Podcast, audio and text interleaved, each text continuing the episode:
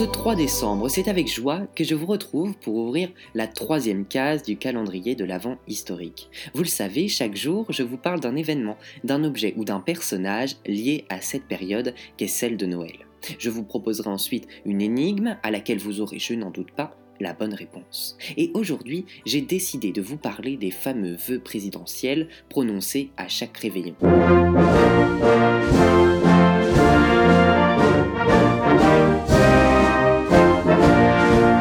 Cette tradition, car c'en est véritablement devenue une, remonte à Charles de Gaulle durant son premier mandat sous la Ve République.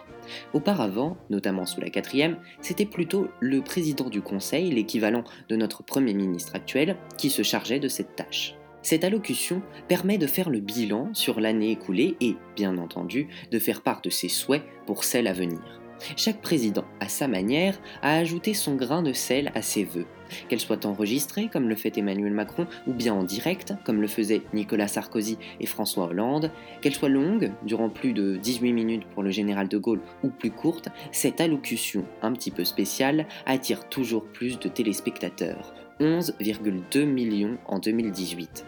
Et bien que les décors et les habillages soient souvent semblables, il y a quelques vœux qui sortent du lot. Je pense par exemple à ceux de 1995, prononcés par Jacques Chirac et faisant allusion aux grèves qui ont paralysé le pays pendant trois semaines. Les crises sont souvent des révélateurs.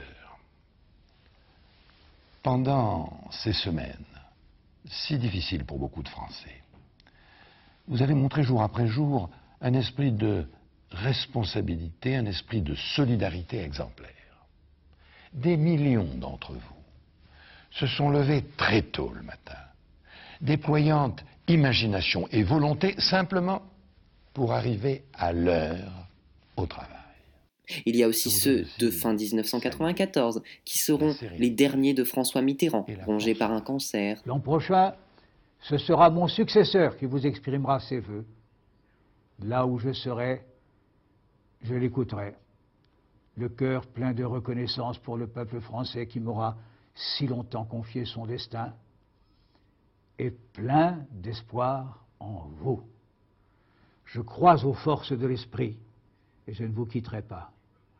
Je forme ce soir des vœux pour vous tous, en m'adressant d'abord à ceux qui souffrent, à ceux qui sont seuls, à ceux qui sont loin de chez eux. Sans oublier bien évidemment ceux de 1967, dans lesquels le général de Gaulle ne voit pas venir la révolution de mai 68. Que sera 1968 L'avenir n'appartient pas aux hommes et je ne le prédis pas. Pourtant, en considérant la façon dont les choses se présentent, c'est vraiment avec confiance que j'envisage pour les douze prochains mois l'existence de notre pays. Vous savez maintenant d'où vient cette tradition républicaine et quelles ont été les plus marquantes. Mais savez-vous pourquoi les vœux de Valéry Giscard d'Estaing en 1975 sont innovants? La réponse juste après une courte page de musique.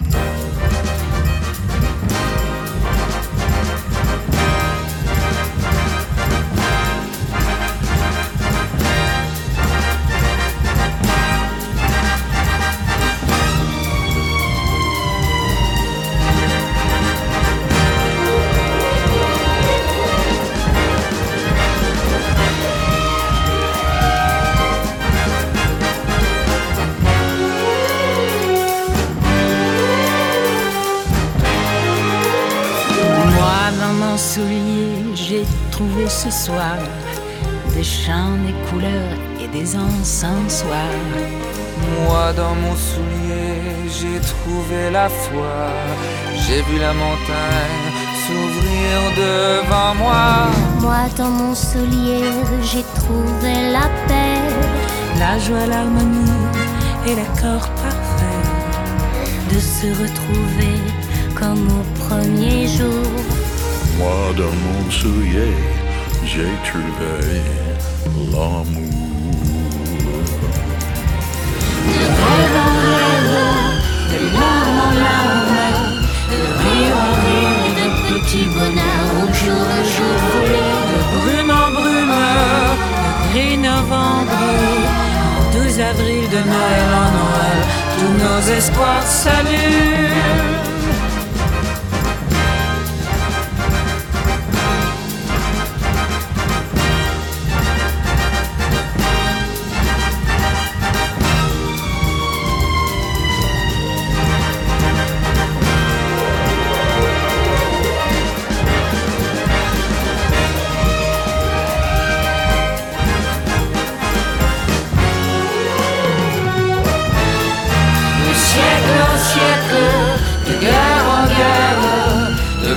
En de traités en traités, bien souvent maltraités, de haine en haine, de trêve en trêve. Que reste-t-il de Noël en Noël, de ces lumières qui brillent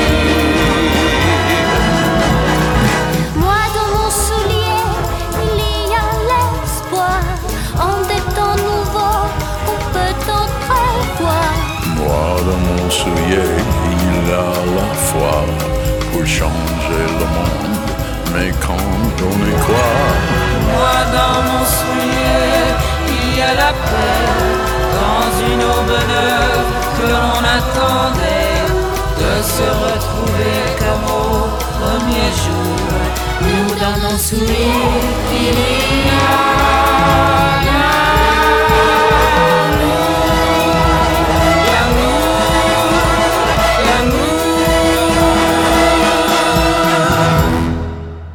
Nous écoutions Noël d'espoir chanté par Rufus Wainwright, Madeleine Peyrou, Iggy Pop, Émilie Simon et Carla Bruni dans l'album Noël, Noël, Noël de Michel Legrand sorti en 2011. Cette musique entre donc doublement dans le thème puisqu'elle est chantée par une première dame et parle de l'espoir, ce dont nous avons le plus besoin en cette période.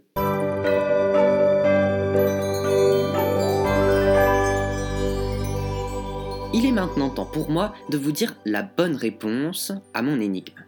En quoi les vœux du président Valéry Giscard d'Estaing ont-ils été innovants?